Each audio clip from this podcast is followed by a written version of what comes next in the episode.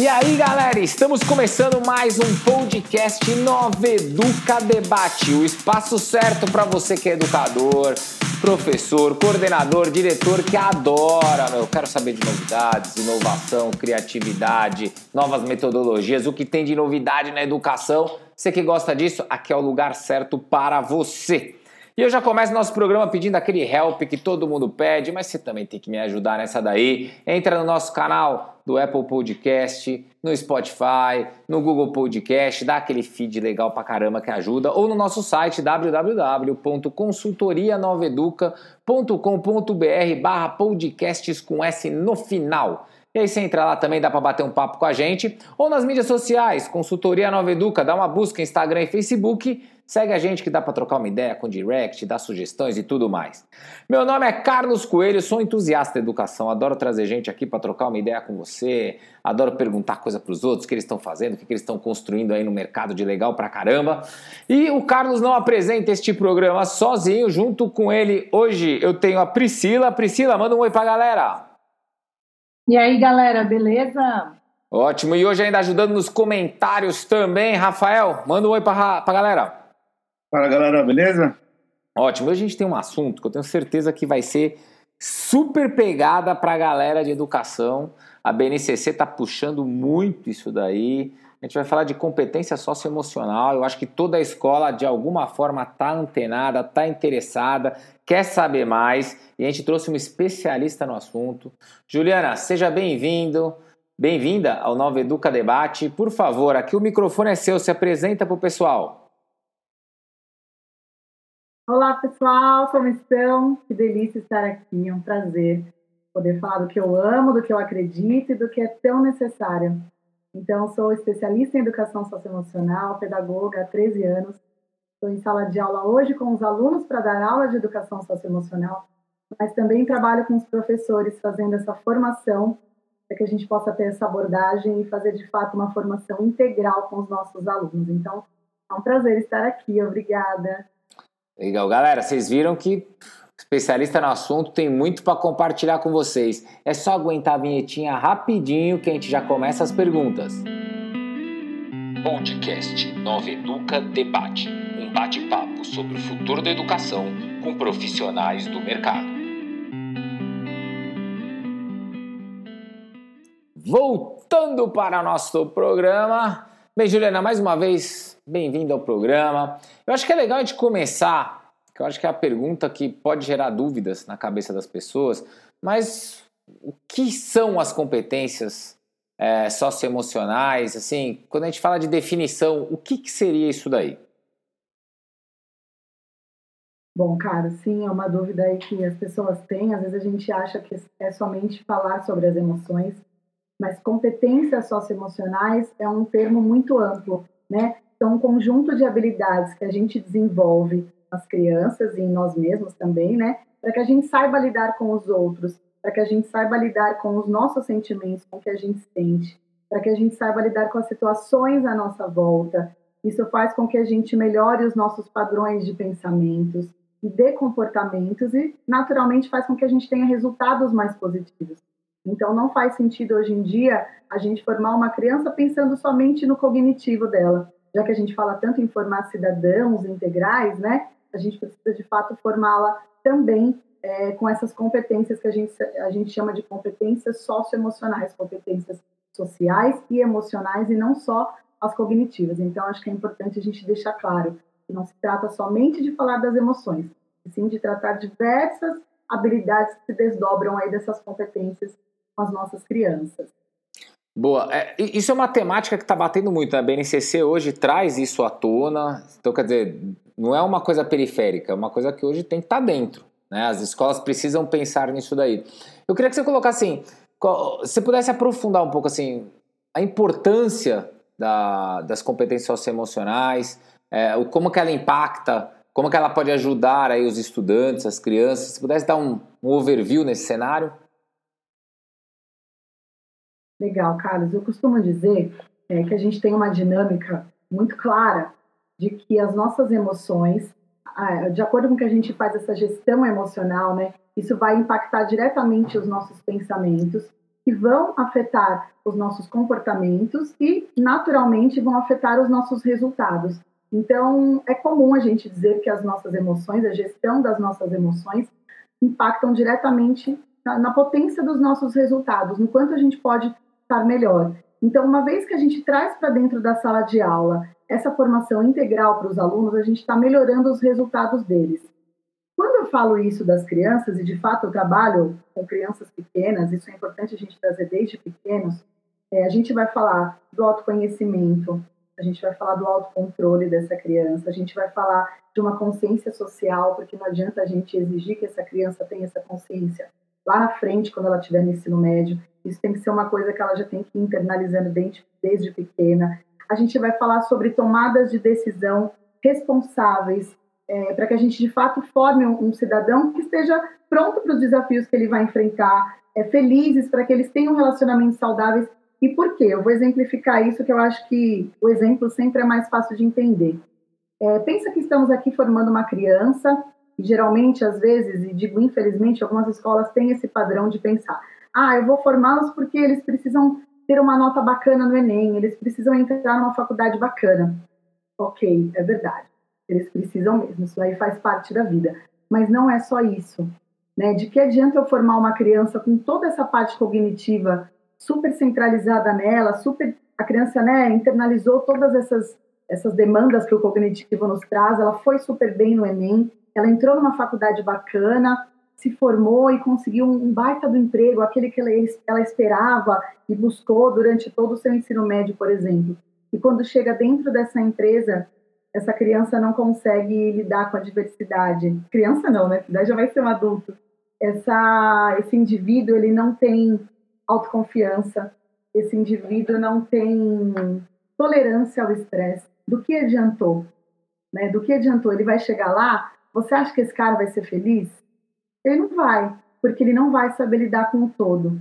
Então, quando a gente traz as competências socioemocionais para dentro da escola, para dentro, e por isso a BNCC implementou isso, né, para que seja obrigatório na educação básica, quando a gente traz isso, é, a gente está querendo formar esse cara de fato de maneira integral. As nossas demandas, os desafios que a gente tem no mundo são muito maiores do que uma prova do Enem ou uma FUVEST da vida. A gente tem que pensar que não estamos formando uma criança para passar de ano, passar de ano, passar de ano e bater lá no vestibular ou no, numa faculdade bacana. Não é só isso, tem todo o resto. Né? Eles precisam, eu costumo dizer para os meus alunos, olha, a gente não pode mudar o que a gente sente, mas a gente pode aprender a lidar com isso. Então, você está muito nervoso para fazer uma prova, eu te entendo, é uma avaliação, né? Você está tenso, mas a gente vai mudar isso. A gente vai respirar, a gente vai se acalmar, porque quando a gente respira, a gente vai oxigenar o nosso cérebro emocional, a nossa amígdala cerebral, nosso sistema límbico, e isso vai fazer com que você se acalme, vai fazer com que você tenha homeostase dentro de você, com que você tenha um equilíbrio. E aí você vai fazer a prova tranquilo, porque é só uma avaliação, enfim. Então é poder trazer para essa criança a consciência de que todo mundo sente coisa. De que todo mundo sente raiva, ou sente medo, ou está tenso, está ansioso.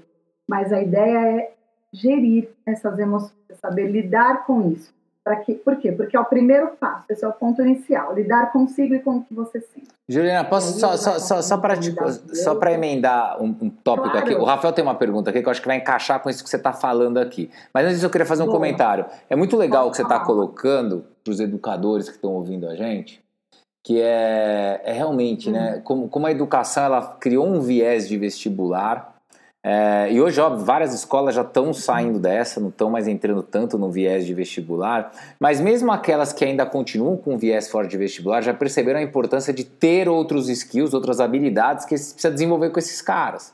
Né? O aluno, ele, ele não tem jeito, ele, é, ele é um ser humano. Ele não, não, lá na frente ele vai ter que lidar com coisas que é o que você colocou: estresse, trabalho em equipe, pressão de empresa, meta, resultado, coisas que para nós que somos adultos é muito simples.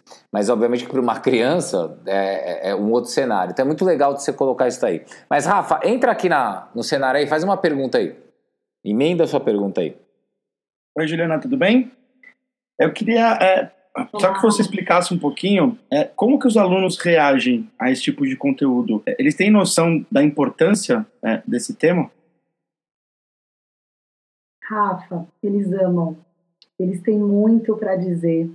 Eles têm tudo muito guardado e não sabem de fato lidar. Nós adultos, essa nossa geração, a gente não foi educado socioemocionalmente falando, né? Nós somos educados assim: olha, nós vamos na casa do fulano, não vai pedir nada para comer, hein? Pelo amor de Deus. Olha, engole esse choro. Isso não é motivo para chorar. Foi assim que nós somos educados, para engolir as nossas emoções. Então, hoje, quando eu entro em sala de aula e eles falam que eu sou a pro do sentimento, quando eu entro na sala de aula e falo, gente, não tem livro, a gente vai sentar no chão, a gente vai conversar, eu proporciono para eles um espaço de fala e de escuta muito seguro. Então, eles me trazem situações que muitas vezes eles nem levam para os pais, por, porque nós não tivemos essa educação, então a gente acaba não proporcionando também para, para os nossos filhos esse espaço de fala. Então, eles gostam, eles têm muita dúvida, eles têm uma vontade de aprender muito grande. Pro, então, se eu falar dessa maneira, pode parecer que é um preconceito, mas pro não é preconceito. Então, tudo bem, vamos entender. Vamos entender, então, como é a nossa comunicação mais assertiva, a nossa comunicação mais eficaz. Então, sim, eles estão totalmente abertos para isso, Rafa. Eles têm muita coisa para falar, eles têm de fato muita coisa que eles sentem e eles acham que é errado. Eu tenho alunos que vêm me falar: Pro, aconteceu isso e eu fiquei triste porque meu pai fez isso. Você falou com seu pai? Você contou para ele? Não, se eu falar para ele, ele vai ficar triste. Então, essa criança traz essa tristeza para ela, mas não quer levar para um pai, porque ela entende que é muito feio ficar com raiva ou bravo ou triste com o pai. Então, eles têm muita coisa para trazer. É só a gente querer que eles estão com a cabecinha e o coração super abertos para aprender. Nossa, que bacana, é legal esse depoimento, né? Eu acho que, e, e, ainda você ouvir da criança, você acaba tirando informações super legais, né, desse desenvolvimento dela. Eu vou chamar a Priscila, que a Priscila também está com pergunta aqui. Pri, entra aí na conversa. Oi, Juliana, tudo bem? É, você acabou de até comentar, né, da, da, sala de aula, como é que os alunos fazem. Aí eu queria que você contasse para a gente como é que funciona na prática passar esse conteúdo, porque eu imagino que não seja teórico, né? Então eu queria que você contasse um pouquinho como que é a prática disso. Isso, Pri, exatamente. Eu acho que é um, tema, é um tema muito subjetivo, né? Eu poderia, sim, eu, eu uso livros como base, sim, existem programas muito bacanas de educação socioemocional aí no mercado, que eu uso como base, mas eu fujo muito da teoria. É, eu tenho um perfil de prática, eu acredito que é o lúdico e a experimentação que vão trazer, de fato, uma aprendizagem significativa, seja ela dentro do âmbito cognitivo, quanto no âmbito emocional e social, que é o que a gente está falando. Então, as minhas aulas, geralmente, elas têm uma estrutura de 20% de teoria e 80% de prática. A gente começa com um relaxamento inicial, eles respiram, a gente conversa, eu pergunto como eles estão se sentindo e eles têm esse momento de fala e escuta, onde cada um vai parar para pensar em como está se sentindo hoje, porque muitas vezes, mesmo nós adultos, a gente passa o dia com aquela sensação, ai, estou nervoso, estou irritado, e a gente não sabe nem o porquê porque a gente corre tanto que a gente não tem tempo nem para parar e falar: peraí, por que, que eu tô assim? O que, que aconteceu? Mas, gente, isso aqui não foi nada. E a gente fazer essa gestão emocional. Então, eu proporciono isso para eles todas as aulas. Pararem para me, me, contarem como eles estão se sentindo. Isso traz já junto uma habilidade que é a autopercepção. Isso traz a habilidade da escuta ativa, porque o outro tá, cada um está escutando, né? O que o outro tem, tem para falar. E aí, passado isso, eu explico, gente, hoje nós vamos falar, vai, vou dar um exemplo aqui, sobre o medo, tá bom? Do que é que vocês têm medo? E aí, por exemplo, cada um vai falar sobre o medo. E aí eu vou entrar já com a prática. Eu utilizo muito recurso extra para trazer o lúdico como ferramentas para dentro da sala de aula. Então, o próprio podcast com os maiores, vídeos, clipes, músicas, é, recursos que eu mesma construo, fantoches, monstrinhos das emoções, baldes para que eles relacionem com os menores, né, as cores das emoções, com os rostinhos. E aí a gente sempre fecha a aula com uma reflexão final. Eu quero que eles me falem, e aí, o que, que vocês entenderam? Vocês entenderam que existe, por exemplo, vai, entrando aqui no exemplo do medo, um medo real, que é, por exemplo, o medo de altura, e ele é muito bom, porque eles não põem em alerta, por exemplo, mas existe também o medo da imaginação, porque você jogou um jogo de videogame de zumbi, e quando você apagou a luz, você ficou com medo. Então, a aula tem muita prática e eles são muito participativos. Eu sento com eles no chão e eu quero ouvi-los muito mais do que falar. Eu falo sempre para eles, eu vim aqui para mediar esse nosso momento, mas eu quero que vocês me tragam. E essa minha experiência em sala de aula é primordial para que eu consiga fazer a formação com os professores, porque eu falo para eles, eu vou lá, eu dou aula de terça e quarta, eu falo, vou lá terça e quarta aprender com os alunos para poder ensinar vocês. Então, os alunos nos ensinam muito. Essa prática em sala de aula, para mim, é riquíssima, é importantíssima. Sabe que você fala esse discurso, eu tenho um discurso, obviamente eu não, eu não dou aula de socioemocional, né? Você que é especialista no assunto, mas eu tenho uma, cabeça muito parecida com a sua com relação à condução da aula. Eu acredito muito na importância do professor ser um mediador, deixar o aluno aprofundar o conteúdo, deixar ele buscar onde ele quer ir, né? E a gente parar com aquele negócio de slides prontos que você direciona todo o processo e entrega na mão redondo. Porque do jeito que você faz, nitidamente o aluno teve, o desenvolvimento da aula vai muito mais deles do que de você, né? Porque eles vão levando o conteúdo. Eu imagino que deve. Ah, e assim, algumas pessoas veem. Pode falar. Pode falar. Não, não, não, manda bala. A resposta é sua. Eu imagino, eu, eu, algumas pessoas, alguns professores vêm me procurar e falam, Ju, mas e aí, o que, que eu faço para dar aula de socioemocional? Me ensina. Eu falo, gente, não é um cinco passos para, sabe? Não é uma receita de bolo. É, não é uma aula, não é autoajuda, não é uma dinâmica, né? É, é um momento, é como você falou. Não, não tem receita, porque eu sento lá e eu levo um tema e muitas vezes eu saio de lá com uma aula completamente diferente da que eu planejei. E isso para mim é maravilhoso. Significa que eles estão sendo protagonistas e colocando a mão na massa. Para mim é, é incrível. Eu gosto muito disso, deixar o aluno protagonista e ele saber e ele direcionar. É, e é o que você colocou, a gente aprende muito com isso, porque é uma surpresa a cada aula. Você não sabe exatamente o que, vai surgir e você tem que estar meio preparado para tudo, mas ao mesmo tempo você percebe que eles também te ajudam a achar respostas, né? O aluno, quando tem o direito de fala, ele foge do, do padrão, né? De eu só vou ouvir, né? E ele começa a dar opinião, e eu acho isso muito legal. Mas deixa eu colocar um outro ponto aqui que eu acho importante e que eu acho que muita gente deve estar ouvindo aqui, falando, pô, mas PIDES escola, né? Como é que uma escola implementa isso? Uma escola ela implementa é uma aula, é um curso, é uma palestra, é um workshop com os alunos. Como é que isso funciona dentro de uma escola para ter um trabalho mais aprofundado? Olha, Carlos, eu acho que o ponto de partida aí, o, o pontapé inicial é a gente. No mundo ideal, vou, vou mudar meu início aqui. Olha, no mundo ideal, todos os alunos e todos os adultos da escola tinham que estar inseridos nessa abordagem socioemocional. Porém, eu acho que para que a gente comece, para que a gente dê esse pontapé inicial, a gente precisa primeiro conscientizar esse professor. Então, eu acho que deve haver sim um preparo, não só do professor que vai aplicar a aula, porque o que, que acontece? A gente tem duas vertentes aí de aplicação socioemocional. Em uma delas, o próprio professor de sala de aula, ele vai implementar essa abordagem na sala de aula dele. Ok, ah, eu sou uma professora aqui polivalente, dou aula até o quinto ano, e eu vou colocar, eu vou, vou separar aqui que, sei lá, toda sexta eu vou dar um momento socioemocional com os meus alunos. Ótimo, funciona, é maravilhoso. E a gente tem uma outra vertente, que é, por exemplo, aqui eu atuo, é que é a própria escola tem como aula extra uma aula de educação socioemocional, como tem o inglês, como tem a educação física, tem lá toda quinta-feira, tal horário, 50 minutos por semana, uma aula de socioemocional. Geralmente essa escola ela já tem um projeto. Eu, por exemplo, levo projetos para as escolas mas algumas escolas podem já ter pego um projeto de uma FPB, de alguma editora que tem esse tipo de programa. É, esse é um ponto. Eu acho que é importante a escola ter essa, essa consciência de que é importante preparar os seus educadores e inserir isso uma vez por semana, seja através do professor polivalente ou através de um professor especialista. Eu acho que um ponto muito importante também é trazer essa consciência para os pais. É dizer para os pais, olha, esse ano vamos trabalhar a socioemocional aqui. Uma vez por semana, uma professora vai tratar disso. Então, nos ajudem, façam essa continuação desse projeto em casa.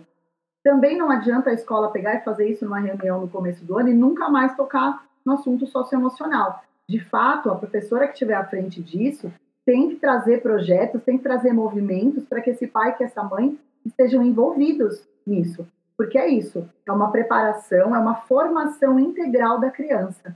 Isso não pode acontecer somente 50 minutos por semana. Isso tem que estar, por isso eu disse que todos os adultos têm que estar envolvidos. Os outros professores têm que estar cientes da abordagem que a escola vai atuar hoje em dia e os pais também. Então, eu acho que você encontrar um especialista que leve um projeto, que é como eu faço, ou que faça uma consultoria, por exemplo, numa escola, ou você encontrar um programa de uma editora, de um ângulo, de uma FTD, algo que já esteja, já esteja inserido aí é, no seu material didático, e preparar os seus professores para encarar é, essa turminha, porque eles, eles vêm preparados, eles vêm com perguntas, eles gostam da aula, eles querem participar, eles querem ter essa chance de serem protagonistas. E, e o que eu falo para os professores é: nós estamos aqui para provocar uma reflexão, porque é essa reflexão que eu estou provocando nessa criança que vai gerar uma ação.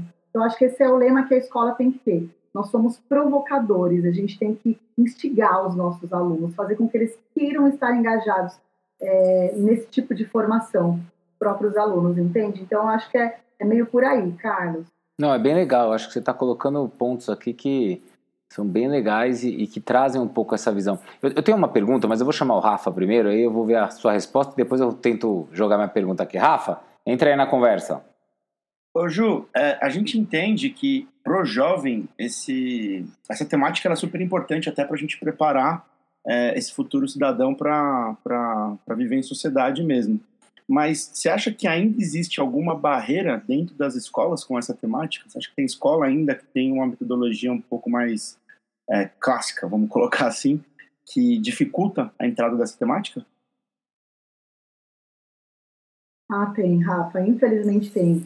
É, nós temos escolas muito tradicionais, né?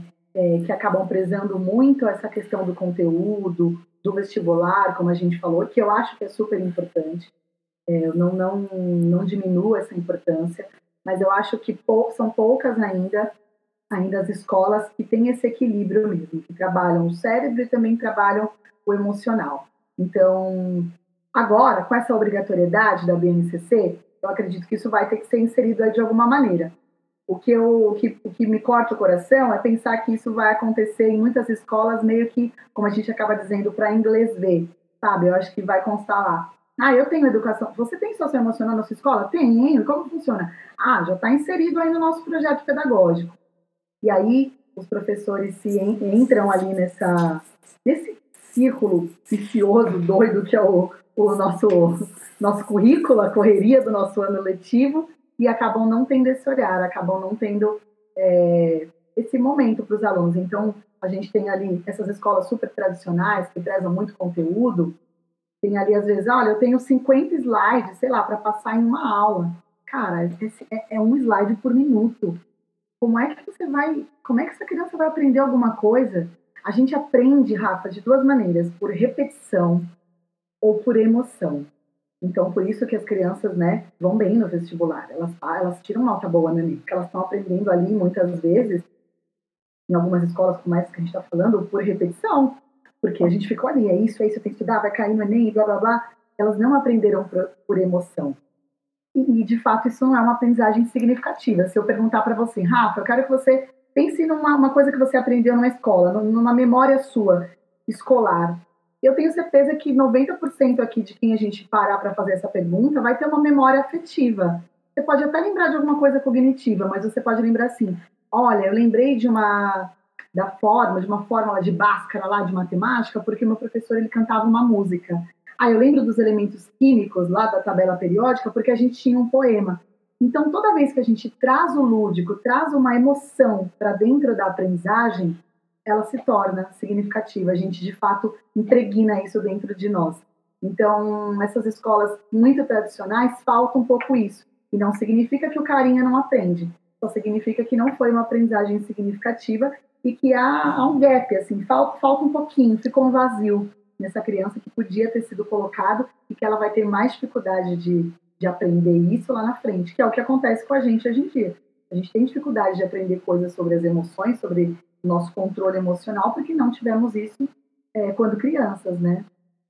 Boa. E, e me coloca uma coisa, você acha que as escolas já entenderam esse processo? Tipo, a escola ela já olhou para o socioemocional? Porque eu concordo quando você vira e fala isso pode virar uma muleta ali dentro de alguma aula. Quer dizer, em vez de eu desenvolver o conteúdo, eu jogo. E, e a escola sofre com isso, né? Porque ela não sabe fazer. Então, quer dizer, a escola tem professores de geografia, de matemática, de história, de física. Isso ela tem um monte.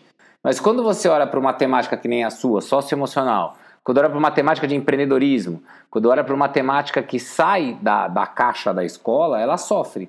É, você acha que ela já percebeu essa importância? Ou você acha que isso ainda é um processo de maturidade? Como é que você acha que é a aceitação do mercado com relação à BNCC e hoje a necessidade de ter o sócio emocional?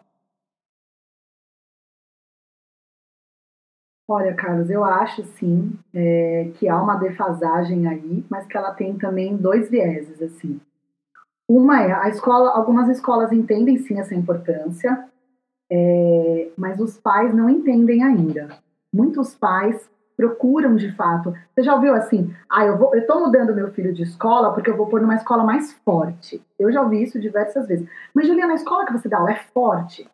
Gente, como assim? Forte ou fraca em quê? Qual é o parâmetro que você se usa, né?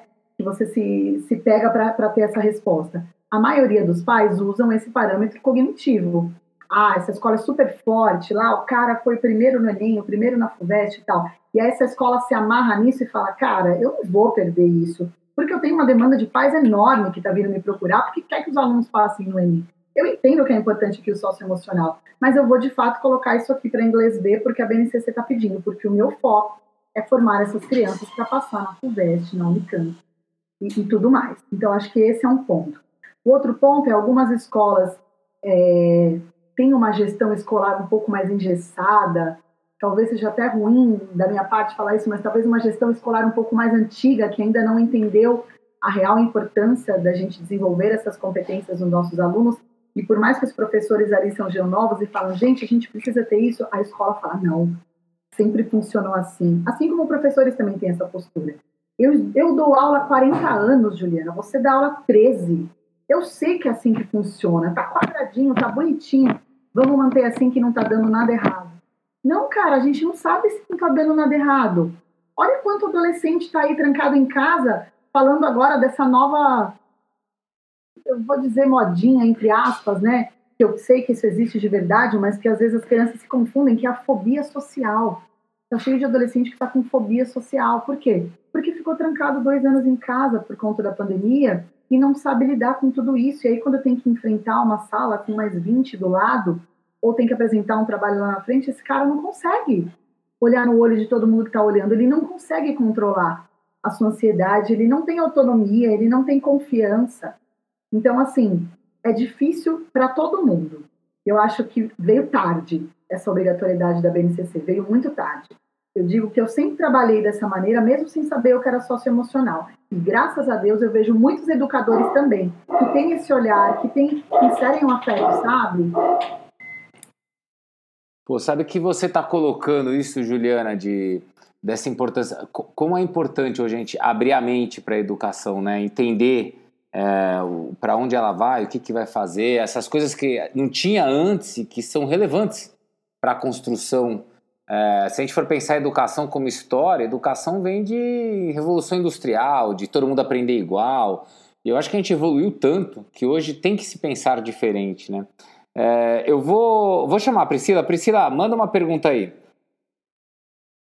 Legal. É, Juliana, você falou sobre preparar os professores. Né? Eu queria saber se qualquer professor pode aplicar esse tipo de conteúdo e se existe formação para ele, se você faz esse tipo de formação, como é que funciona? Legal, Pri. Sim, é, na verdade, qualquer professor pode sim ter essa abordagem dentro de sala de aula e eu acredito que, até pegando o gancho do que o Carlos falou, com essa evolução que a gente tem, eu acho que o mundo evoluiu numa velocidade e a educação numa velocidade muito menor. Então, né, é passada a hora de que, claro que houve evolução sim na educação, mas é passada a hora de que a gente evolua mais e mais. Então, assim, esses educadores precisam ter, nós não tivemos isso na nossa graduação enquanto pedagogos ou enquanto qualquer outro tipo de licenciatura que se faz, como biologia, matemática, enfim, a gente precisa sim dessa formação. Eu tenho uma formação de pós-graduação em educação socioemocional e alguns outros cursos eu venho acumulando para ter bastante repertório, mas eu faço sim uma formação de, de educadores de ensino socioemocional, onde eles saem já capazes de aplicar aulas de socioemocional, momentos de socioemocional nas suas aulas. Eu acho que isso é importantíssimo. Eu acho que o X da questão está aí, na formação do professor, que muitas vezes se mantém, como eu falei, nesse, ah, isso aqui funciona, isso aqui dá certo, e acaba não querendo sair da caixinha, né? Tem uma frase que eu costumo dizer que é não existe fórmula mágica na educação. O que existe é intencionalidade na prática. A gente tem que estar disposto todo dia, a gente tem que estar com essa intenção na prática todos os dias para que a gente possa é, proporcionar uma formação integral. Então, eu fiz, a, a, a eu fiz uma pós-graduação, mas existem, hoje em dia, se a gente joga na internet, tem muita coisa sobre socioemocional, tem muita leitura bacana, tem os cursos, eu tenho curso online, eu tenho curso presencial, eu tenho curso gravado, eu tenho diversas formações mais pontuais que a gente faz durante o ano, que vão dando bagagem para esse professor entrar na sala de aula e conseguir aplicar é, uma aula de educação socioemocional. E, e, me conta uma coisa, mas assim, é, então você aplica programas de treinamento, de formação para professores dentro das escolas. Como é que isso funciona? Você vai lá, faz um treinamento de 16 horas, depois vai embora, é uma coisa contínua, é uma formação continuada. Como é que isso como é que é a escola? Pô, tô aqui, gostei, quero implementar socioemocional, não sei por onde começar. É, chama você e aí como é que seria um processo?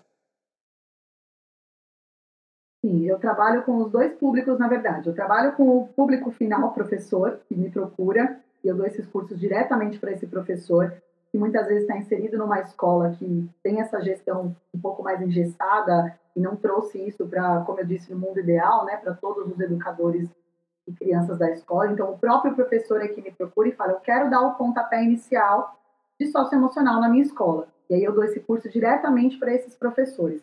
E também trabalho com as escolas, que também me procuram e falam: Ju, eu queria fazer, por exemplo, eu trabalho com uma escola, eu faço ações pontuais durante o ano com ela. Ah, a gente faz algumas ações e também acaba atingindo os pais, né? Afetando ali os pais. Então, a gente faz ações de Dia das Mães, com os adultos, então com os educadores e com os pais a gente faz algumas ações com os professores, tanto no começo do ano, na metade do ano, e tem um outro ponto que são escolas em que eu faço, dou de fato uma consultoria. E aí sim é uma formação continuada. Então eu estou naquela escola a cada 15 dias, por exemplo, com os professores que vão aplicar as aulas de socioemocional. Eu levo o meu projeto pronto de socioemocional para todos os níveis escolares e eu vou falar para eles: esse mês a gente vai trabalhar tal, tal e tal quero que você aplique isso, eu quero que você observe isso, eu quero que você interfira em tal momento.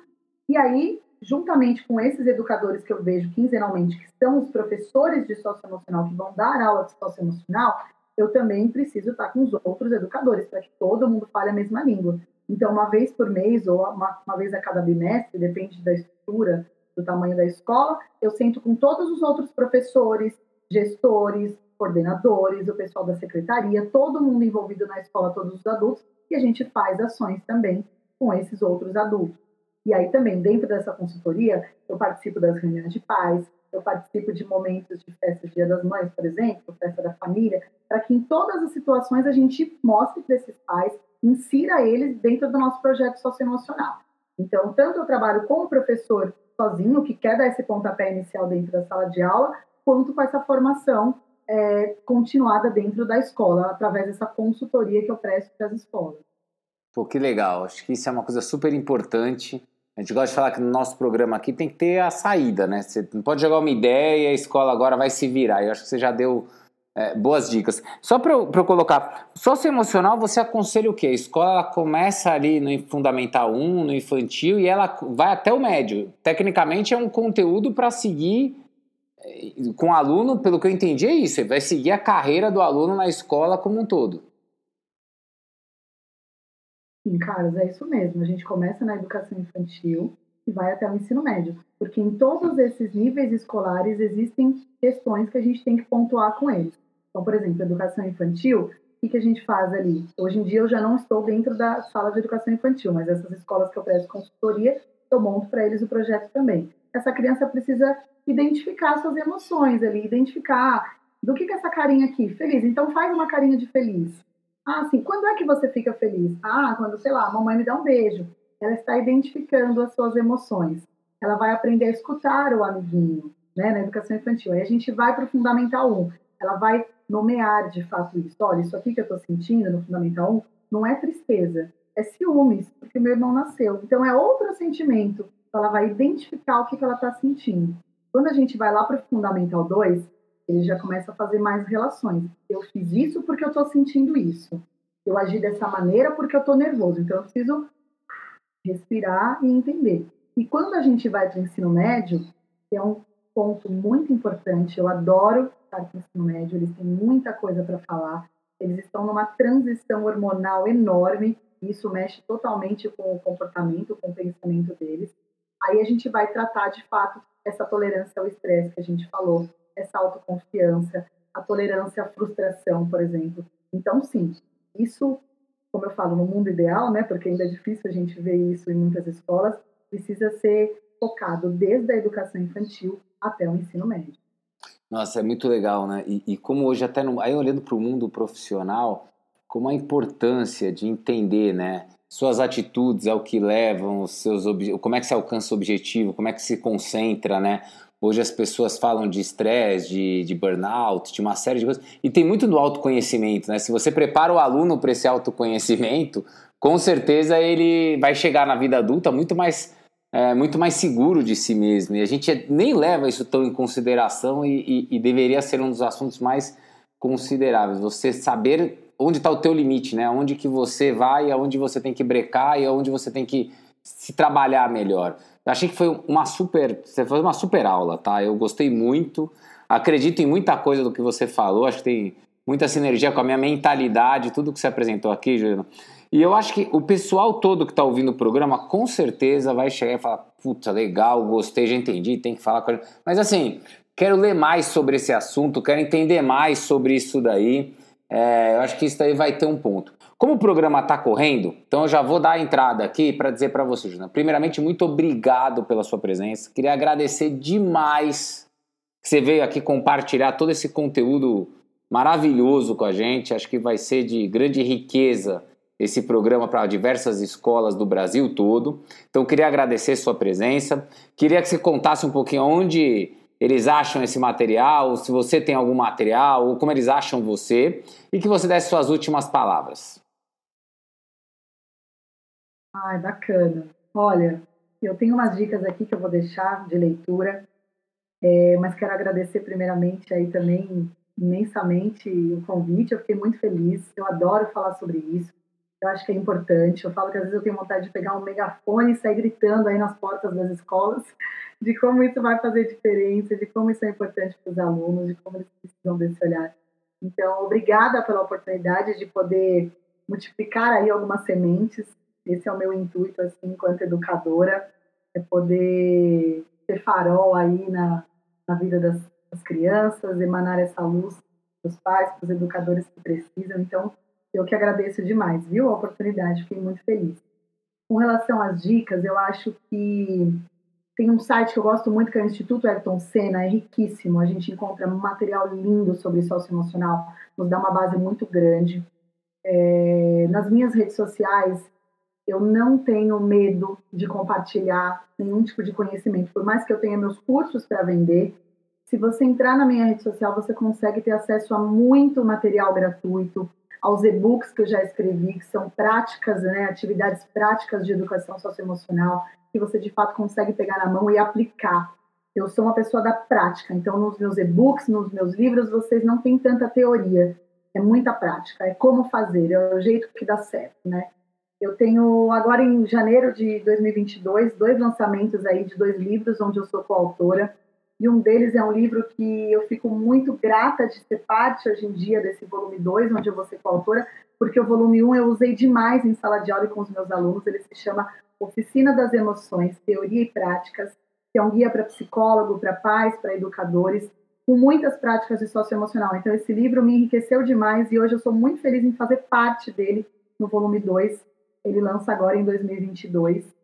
E no meu Instagram, que é ju.lima, o Lima é com dois L's e com dois M's, vocês vão ter acesso a muito material para poder trabalhar com seus alunos, para poder trabalhar com seus filhos. Eu falo sobre essas dicas de livros, eu dou dicas de músicas, eu tenho uma, uma lista de uma playlist só de músicas para trabalhar né, nas aulas de socioemocional. Então, entrem lá que vocês conseguem no Instagram ter acesso a muito material. Eu não guardo conhecimento para mim, eu gosto de expandir. Os cursos também a gente já encerrou agora em 2021, mas a partir de 2022 voltamos com os cursos, com novidades, com outras ações. Eu tenho muitos encontros gratuitos que a gente faz, porque eu acredito muito nisso que nós falamos, né? Em, em se ouvir, em estar juntos, em trocar ideias. Então, é isso. Agradeço demais e precisando, estamos aqui. Estamos juntos aí pelas nossas crianças. Muito obrigado, Juliana. Foi um programa fantástico. E você que curtiu esse programa, que falou, cara, adorei, acho que eu tenho muito para aprender. Além de seguir a Juliana aí, acompanhar o que ela produz de material, faz o seguinte, também segue a gente, dá um feed no nosso canal, podcast Nova Educa Debate, no Apple Podcast, no Deezer, no Spotify ou no nosso site www.consultorianoveduca.com.br barra podcasts com S no final. E é, quer falar com a gente, trocar uma ideia, dar uma sugestão, entra no nosso Instagram, no nosso Facebook, só no site na barra de busca Consultoria Nova Educa, aí já encontra, já fala com a gente, já bate um papo, estamos lá à disposição para vocês. E queria agradecer antes de ir embora a participação. Priscila, muito obrigado pela sua presença. Eu que agradeço, até a próxima. Rafa, valeu por mais um programa. Valeu, galera. E ó, você curtiu? Tamo junto, hein? É só um episódio, tem muita coisa ainda pra gente trazer para vocês e muita coisa que você já tem pronta para ouvir e escutar. Tamo junto e a gente se vê na próxima. Valeu!